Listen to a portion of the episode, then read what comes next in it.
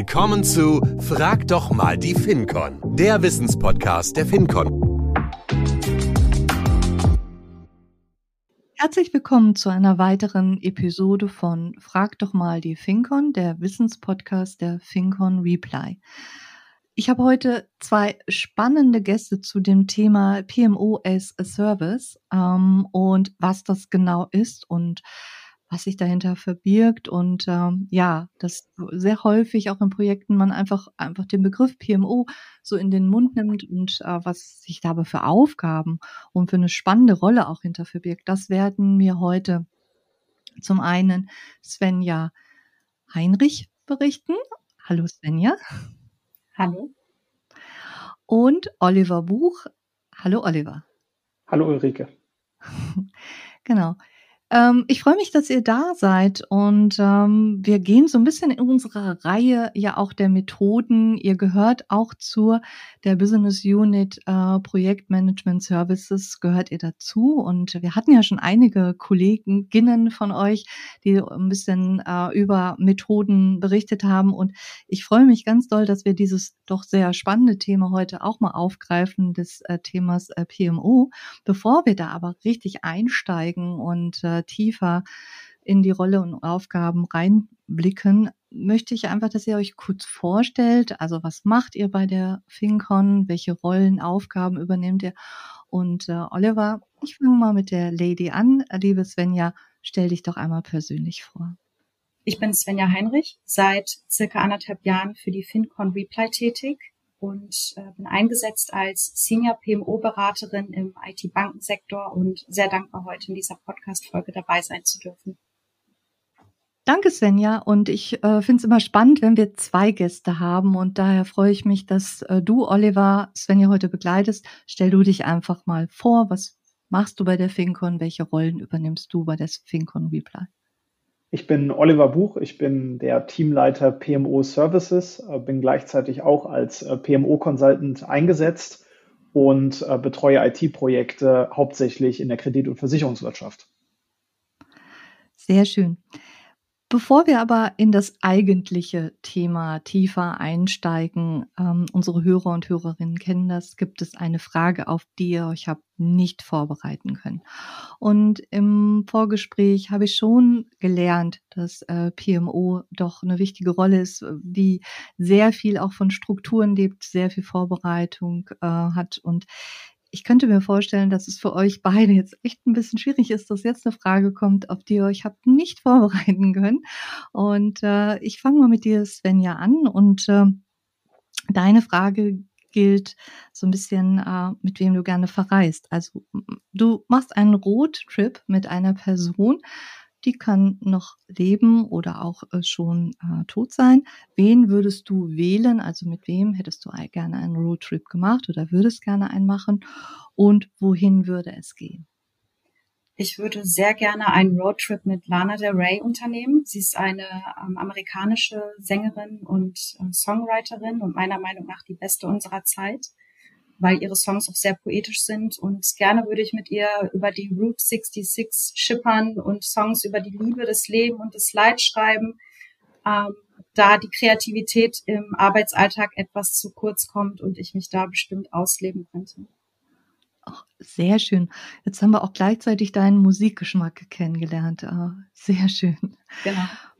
Oliver, deine Frage. Ähm, ja, ähm, ist ein bisschen auch ähnlich. Also du darfst auch jemanden wählen.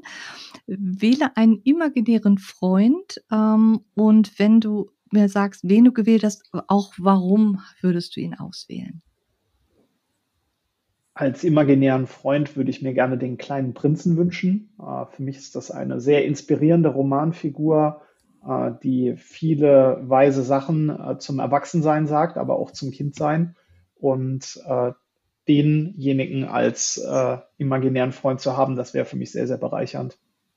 Sehr schön. Ja, ich glaube, der kleine Prinz, der funktioniert auch generationenübergreifend. Finde ich sehr schön.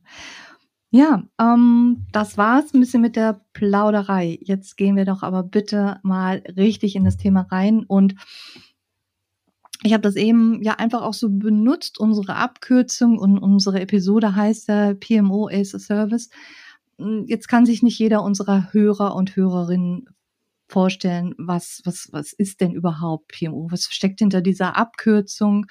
Und da würde ich mich sehr freuen, ähm, ja, Svenja, wenn du mal den Einstieg machst, warum kommt eigentlich kein Projekt an einen PMO vorbei und bitte hol uns auch ab, äh, was die Abkürzung bedeutet, ganz kurz. Ja, sehr gerne. Also PMO ist eine Abkürzung für Project Management Office und trägt dazu bei, dass Projekte organisiert und koordiniert durchgeführt werden. Und warum führt kein Weg am PMO vorbei? Weil es im übertragenen Sinne das allsehende Auge ist und die rechte Hand des Projektleiters im Spannungsfeld aus Time, Budget und Scope, das sicher vielen als magisches Dreieck im Projektmanagement bekannt sein wird. Wow. Hm, einmal nochmal nachgehakt. PMO kann also sowohl ein Team sein als auch eine Rolle. Also es kann eine Person sein, es können aber auch mehrere sein. Also wenn wir das ja aussprechen, Projektmanagement Officer oder Projektmanagement Office, also man, es verbirgt sich beides dahinter, richtig? Ja, ganz genau richtig. Ähm, wie du schon richtig sagst, kann es zum einen eine Rolle sein, zum anderen eine äh, Organisation. Äh, die äh, Rolle besteht aus einem Mitarbeiter, der äh, Projektmanagementaufgaben als rechte und linke Hand der Projektleitung oder der Projektorganisation übernimmt. Die Organisation Projektmanagement Office äh, ist ganz streng genommen eine stehende Organisation, äh, die äh, eine Bandbreite von Projekten managt äh, und koordiniert. Ähm, gleichzeitig können aber auch äh, Project Management Officers in Project Offices äh, temporär in Einzelprojekten eingesetzt sein. Was sogar auch denkbar wäre, wäre ein Transformation Management Office. Das ist quasi ein Projektmanagement Office plus Strategiekompetenz, die Transformationsvorhaben begleiten. Ja, spannend. Ähm, ihr habt aber eben auch, du Svenja hast es schon mal gesagt, er ist ähm, verantwortlich oder unterstützt auch gerade das Thema Time and Budget und auch das Thema Effizienz. Jetzt hat ja hoffentlich jedes Projekt einen guten Projektleiter. Und äh, ich frage jetzt einfach mal so kritisch nach. Warum brauche ich jetzt noch ein PMO? Ist nicht der Projektleiter verantwortlich dafür? Oder sehe ich das ja. falsch? Ja, das ist äh, richtig. Der Projektleiter trägt die Verantwortung. Die Praxis zeigt aber, dass Projektleiter operative und administrative Unterstützung im Tagesgeschäft brauchen und das auch nicht zu knapp. Viele Tätigkeiten in den Kernpunkten des Projektmanagements sind sehr zeitintensiv und in einem dynamischen Projektalltag fehlt Projektleitern oft genau diese Zeit dafür. Und hier kommt PMO-Services ins Spiel, das PMO stärkt den Rücken der Projektleitung, entlastet sie. Wir behalten den Überblick und bilden eine wichtige Klammer aus Struktur und Koordination, was auch zum Projekterfolg letztendlich beiträgt. Okay. Ja, man muss sich auch wahrscheinlich vorstellen, so ein Projektleiter, das ist ja meist schon etwas ähm, gut bezahlter Kollege oder ähm, Mitarbeiter im Unternehmen und äh, wenn der sich natürlich um jedes kleinste Detail, da hilft wahrscheinlich gerade so ein PMO-Service an der Stelle ungemein. Mhm. Oliver, aber du hast eben das schon mal so angerissen, dass es äh, natürlich unterschiedliche Strukturen gibt, unterschiedlicher Aufbau. Auf welchen Ebenen äh, kann denn so ein PMO eingesetzt werden? Oder ähm, denn hier hört man immer auch mal unterschiedliche Aussagen, auch je nach Unternehmen. Vielleicht da noch mal ein bisschen näher reingeschaut. Ähm, was, was, was verbirgt sich dahinter? Auf welchen Ebenen kann so ein PMO eingesetzt und aufgebaut werden? In der Tat äh, ist die Rolle nicht immer ganz so trennscharf ausgestaltet. Ähm, vorhin hatte ich ja schon erwähnt, äh, dass äh, das Project Management Office als solches äh, eigentlich eine stehende Organisation äh, in, einem, äh, in einer Organisation ist, die eine Vielzahl von Projekten betreut, durchaus aber auch die Ausprägung eines Project Offices haben kann, das heißt also eine operativen Unterstützung äh, des äh, Projektleiters oder der Projektleiterin in den Projekten, ähm, dort dann eher temporär angesiedelt. Ähm, gerade wenn es um äh, Transformationsvorhaben angeht oder wenn es darum geht, dass Unternehmen äh, so, sich so eine stehende Organisation nicht leisten möchten, gerade dann kommt die Dimension PMO as a Service ähm, zum Tragen, äh, wo extern dann ein PMO eingesetzt wird, um diese Koordinations- und Steuerungsaufgaben zu übernehmen. Ja, cool. Um, Nochmal für die sich jetzt nicht so intensiv so damit beschäftigt haben. Äh, ich habe verstanden, es kann mal eine Rolle sein, also eine Ressource. Es kann aber auch ein Team sein. Ähm, Svenja, du hast ja vorhin gesagt, du begleitest als PMO verschiedene Projekte. Vielleicht einfach da auch mal so, ohne dass wir jetzt natürlich Kundennamen hier verraten, aber mal so einen kleinen Einblick. Welche Art von Projekten braucht denn solch ein PMO und ähm, wann braucht es vielleicht auch mehr als eine Rolle? Oder gibt es auch Projekte, wo du sagen würdest, nö, da braucht man keinen PMO? Also generell würde ich sagen, jedes Projekt braucht ein PMO. Das hängt natürlich von der Komplexität des Projekteinsatzes ab. Für einen Kleinstauftrag reicht eine PMO-Rolle, die alle anfallenden Aufgaben abdecken kann. Ein Programm mit äh, vielen ähm, Workstreams darunter braucht wiederum ein ganzes PMO-Team mit einer PMO-Leitung und verschiedenen PMO-Rollen, die darin noch weiter ausdifferenziert sind. Cool haben wir schon so, also ich brauche das im Projekt äh, und auch, ihr habt schon ein bisschen ausgeführt, welche Projekte, äh, auch Transformationsprojekte. Aber wenn ich jetzt mal auf den Menschen an sich schaue, welche Skills braucht er? Was, äh, was muss er mitbringen, um diese Rolle überhaupt ausführen zu können? Man sollte auf jeden Fall serviceorientiert, anpassungsfähig, proaktiv, lösungsorientiert und auch lernbegierig sein, um im Projektstrom schnellstmöglich mitschwimmen zu können. Denn das Fahrwasser kann mal ruhig, aber auch sehr stürmisch sein. Und Kommunikationsstärke zähle ich auch als essentielles Skill dazu. Denn regelmäßige Checkpoints mit der Projektleitung zum Austausch sind sehr wichtig. Und nice to have ist auch die Fähigkeit, Themen im Vorfeld schon zu erkennen und vorzubereiten, noch bevor die Projektleitung auf einen zukommt. Und ähm, bezüglich des äh, Staffings hängt es individuell davon ab, in welchem Umfang und Erfahrungslevel PMO-Service gebraucht wird. Also beispielsweise eine Junior-Projektassistenz oder ein sehr erfahrenes Senior-PMO. Mhm. Okay, das muss also der Kollege oder die Kollegin äh, mitbringen. Sucht ihr noch Teamkollegen? Sollen wir einen kleinen Aufruf starten oder äh, seid ihr schon gut aufgestellt in eurem Team mit äh, PMOs? Gute Mitarbeiter können wir immer gebrauchen, von daher sehr gerne bewerben. Neugierig geworden?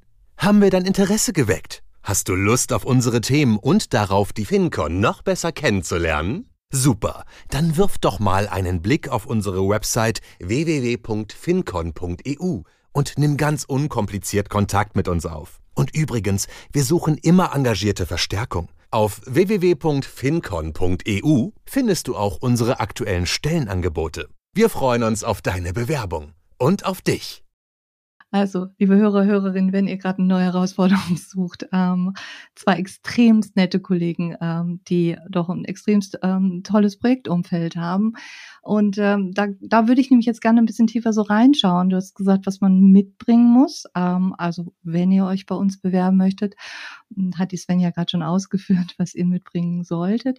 Aber mh, hm, was sind denn die konkreten Aufgaben, die dann wirklich ein äh, PMO im Projekt übernimmt. Also ihr habt eben schon das Thema Kommunikation, also er muss wahrscheinlich auch die Kommunikation ein bisschen mit übernehmen, aber was, was übernimmt er, wo unterstützt er wirklich ganz konkret den Projektleiter?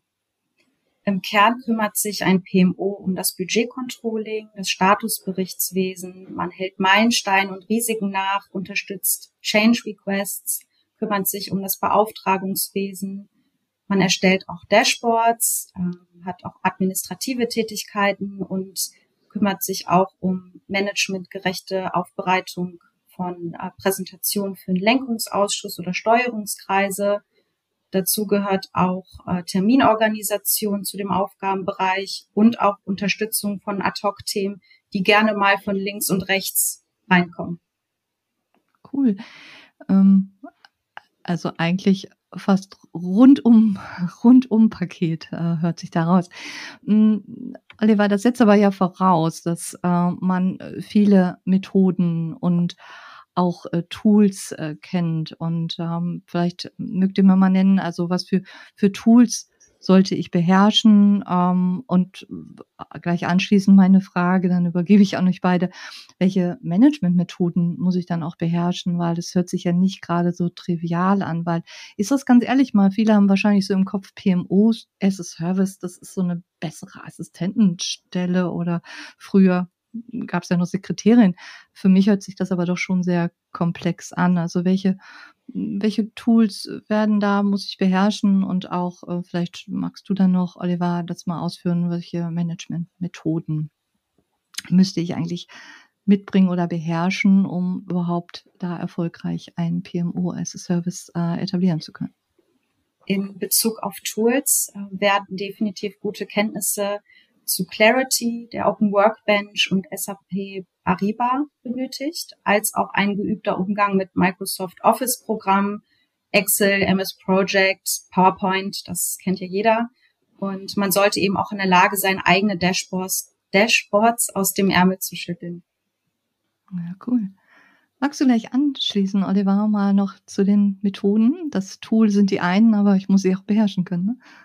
Ja, und äh, Managementmethoden äh, sind natürlich das äh, solide Grundfundament, was man braucht, äh, um als PMO arbeiten zu können, aber natürlich insbesondere als äh, PMO as a Service, wenn man von extern reinkommt. Äh, wenn ich in der Lage bin, Best Practices zu nutzen, die in dem Unternehmen auch schon etabliert sind, dann fällt mir natürlich der Einstieg deutlich einfacher. Äh, wenn ich mit Projektmanagement-Methodik äh, in Richtung Prince 2 oder beispielsweise auch in Richtung IPMA, wenn ich damit vertraut bin, decke ich in der Regel ja, 90 Prozent der Kunden ab von der Projektmethodik her und ich kann direkt mitarbeiten. Ähm, neben den Managementmethoden an sich äh, muss ich natürlich auch ein gewisses Projektmanagement-Mindset äh, mitbringen, um äh, diese Methodenkompetenz auch nutzen zu können.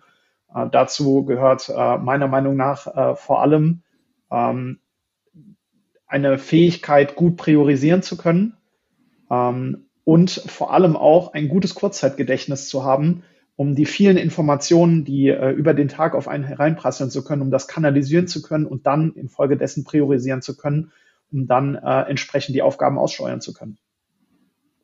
Mhm. Ähm, das hört sich ja wirklich auch nach sehr viel so Flexibilität an. Ähm, magst du da noch so ein bisschen zu der Mission weiter eingehen, die dort doch immer wieder erwähnt wird. Wir hatten es gestern im Vorgespräch. Ich habe es da das erste Mal gehört, ich bin da ganz ehrlich, aber du hast es mir gestern schon super erklärt. Ja, also Flexibilität gehört, glaube ich, äh, zum Projektalltag einfach dazu. Ähm, bei aller Planung ähm, ist es einfach so, dass äh, bestimmte Umstände sich nicht immer hundertprozentig äh, äh, voraussehen lassen und dann natürlich auch aktiv gemanagt werden müssen. Ähm, wo wäre da sonst der Spaß, wenn es das nicht geben würde? ähm, da ist es natürlich ganz wichtig, zum einen die Flexibilität innerhalb des PMOs zu haben, aber natürlich auch für das Unternehmen. Und gerade eine PMO as a Service Lösung bietet da natürlich unheimlich viel Flexibilität weil ich gerade dort äh, in der Lage bin, den Personalkörper von diesem PMO äh, in einem Tailor-to-Mission-Ansatz so ähm, aufzubauen, dass es natürlich für die jeweilige Situation passt und unter Umständen auch über einen Beratertausch, über eine Laufzeit, wenn beispielsweise ein Projekt ein, zwei, drei Jahre geht, ähm, auch das PMO der Projektorganisation, die sich ja auch unter Umständen entwickelt, das laufend anzupassen. Und das ist die Flexibilität, äh, die wir meiner Meinung nach im Projektalltag brauchen. Das ist ein gutes Stichwort. Äh, ich möchte da nochmal einhaken. Äh, PMO as a Service. Ähm, warum ist es denn eurer Meinung nach besser eigentlich, mir so etwas einzukaufen, als es in meinem eigenen Unternehmen aufzubauen. Ich frage jetzt wirklich mal, ich bin ein Großunternehmen, ich sage einfach, okay, ähm, ich brauche einfach so ein paar Kollegen, Kolleginnen, die sich dann ein paar Tools auskennen, die diese Methoden beherrschen, die wir eben angesprochen haben. So, das heißt, ich baue mir ein eigenes äh, PMO-Team dort auf. Warum ist aus eurer Sicht es eigentlich ähm, besser oder auch ähm, von der Kostengeschichte her, also von aus Kostengesichtspunkten besser, sich einen PMO oder mehrere PMOs einzukaufen? Da möchte ich gerne einhaken, denn ähm, der Kunde, der kauft nicht nur eine Expertise, eine Rolle ein, sondern hinter jedem Berater steht auch ein großes Wissensnetzwerk an Kollegen mit vielfältigem Erfahrungsschatz, auf das man schnell zurückgreifen kann bei Bedarf. Und das kann beispielsweise auch, jetzt in unserem Fall, eine PMO-Toolbox sein. Ähm, und falls man auf der Suche nach einer Vorlage ist, dann wird man schnell fündig, ohne das Rad neu erfinden zu müssen. Und das spart Zeit und ist effizient. Ja, das glaube ich auch, weil wenn, wenn ihr in den Projekten seid, ihr seid ja immer noch in einem Netzwerk von Experten, auch in eurem Team und insgesamt glaube, bei uns bei der FinCon mit 450 Kollegen haben wir fast jeden Experten, halten wir vor, den man irgendwo braucht. Hm. Ja, es ist ein Wissenspodcast, das ist eben schon gesagt, das Wissen vorhalten und auch im Netzwerk, Svenja. Und in unserem Wissenspodcast wollen wir unseren Hörer und Hörerinnen immer gerne natürlich nochmal einen Tipp mit an die Hand geben. Und was habt ihr für einen Tipp an die HörerInnen zum Thema äh, PMO as a Service?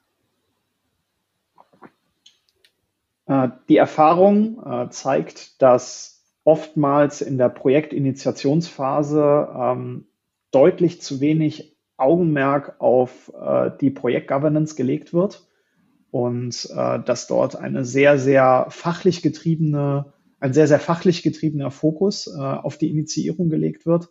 Und äh, meines Erachtens nach könnte man direkt schon dort zu Beginn einige Probleme, die ähm, äh, später in den Projekten dann auftauchen hinsichtlich der Projektgovernance, aber auch der Projektmethodik, ähm, könnte man dort äh, schon äh, dagegen arbeiten. Svenja, magst du noch von deiner Seite? Ja, gerne. Mein Tipp ist, genügend PMO in der Projektplanung zu berücksichtigen, weil Querschnittstätigkeiten oft unterschätzt sind und stiefmütterlich geplant werden. Und in vielen Köpfen hat sich das Ganze auch noch als unnötiger Kostenfaktor verfestigt. Dabei ist das Gegenteil der Fall. Ähm, es bringt sogar Kosteneffizienz, denn ein Projektleiter, selbst ein interner, ist in der Regel viel kostspieliger als der PMO-Einsatz. Und damit wird die interne Organisation entlastet und es begrenzt personelle Fluktuationen der Projektorganisation. Aus eigener Erfahrung kann ich sagen, dass zu wenig PMO zu Ressourcenverschleiß führen kann. Und ähm, zusammengefasst möchte ich gern mit auf den Weg geben, dass PMO ein nicht zu unterschätzendes Zahnrädchen im Projektprowerk ist. Sehr schön. Das klingt richtig gut. Hm. Wir haben schon die Wörter benutzt, die wir in der derzeitigen, äh, ja, irgendwo, wo wir nicht dran vorbeikommen. Wir haben schon Transformation, Digitalisierung, Mindset. Ähm, ich würde aber gerne mal, gerade wenn wir uns über Projekte und ähm, ja, um Projektmethoden unterhalten, ähm, vielleicht auch nochmal PMO und Agilität, äh, agiles Projektmanagement. Ähm, möchtet ihr da nochmal so vielleicht auch einen kleinen Ausblick geben, wo ihr sagt, ähm, ja, da wird sich auch vielleicht noch einiges verändern oder ähm, was hat sich da verändert? Vielleicht einfach nochmal für gerade die Hörer und Hörerinnen, die sich gerade für die Methoden wie Agilität auch äh, sehr interessieren. Vielleicht hier nochmal einen kurzen Rückblick, Status, Ausblick. Agilität ist ja aus dem Projektmanagement gar nicht mehr wegzudenken. Ähm, und äh, gerade dort müssen natürlich Organisationen wie ein PMO äh, sich auch auf diese Situation einstellen und äh, selbst auch ein agiles Mindset mitbringen. Aber ich bin der Meinung, dass diese Rolle, ähm, wir hatten ja auch schon über Flexibilität gesprochen, ohnehin schon ein gewisses agiles Mindset voraussetzt. Bedeutet aber natürlich auch, dass PMOs durchaus ja auch in agilen Projekten eingesetzt werden können. Ähm, man bemerkt ja auch, dass äh, agile Projekte auch eine agile Projekt-Governance brauchen, dementsprechend auch ein agiles PMO.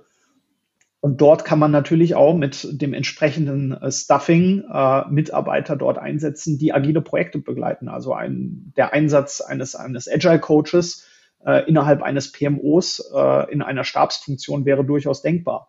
Äh, oder beispielsweise auch, wenn wir die eingangs äh, erwähnte Dimension Transformation Management Office äh, betrachten, wenn wir dort äh, vielleicht in den Bereich agile Transformation gehen, äh, wären dort auch agile Anteile an einem PMO oder an einem TMO ähm, absolut denkbar und meines Erachtens nach sogar notwendig. Okay, nochmal ein kleiner Ausblick auch auf das Thema TMO. Äh, sehr schön.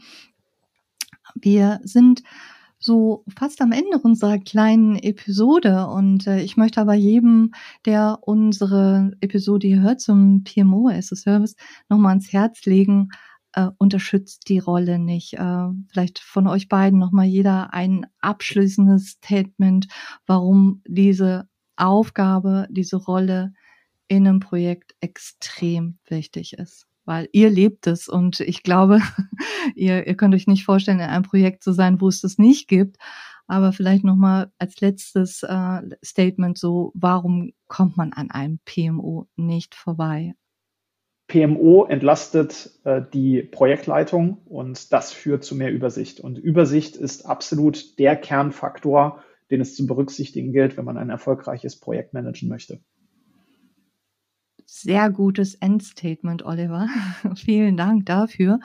Und ich sag mal, liebe Hörer und Hörerinnen, wenn ihr noch mehr erfahren wollt von PMO as a Service oder auch Svenja und Oliver mal direkt kennenlernen wollt und äh, noch Tipps von den beiden haben wollt, also ähm, wir sind zu finden im Netz, die beiden sind zu finden. Äh, schreibt uns, äh, gibt uns ein Signal oder wenn ihr ein großes Projekt aufsetzen wollt, ja, ähm, auch da sind wir natürlich äh, gerne Ihr Partner und äh, ja, begleiten auch gerne ein Projekt. Und ich äh, kann nur sagen, Dankeschön, Svenja, Dankeschön, Oliver, für diesen Einblick. Mir war es auch gar nicht so bewusst, äh, ich bin da ganz ehrlich, wie wichtig diese Rolle ist und was ich da auch eigentlich alles an Skills äh, und auch Methodenkompetenzen mitbringen muss. Also ich fand das äh, sehr aufschlussreich, hat mir sehr viel Spaß gemacht. Vielen Dank an euch beide und tschüss bis zum nächsten Mal.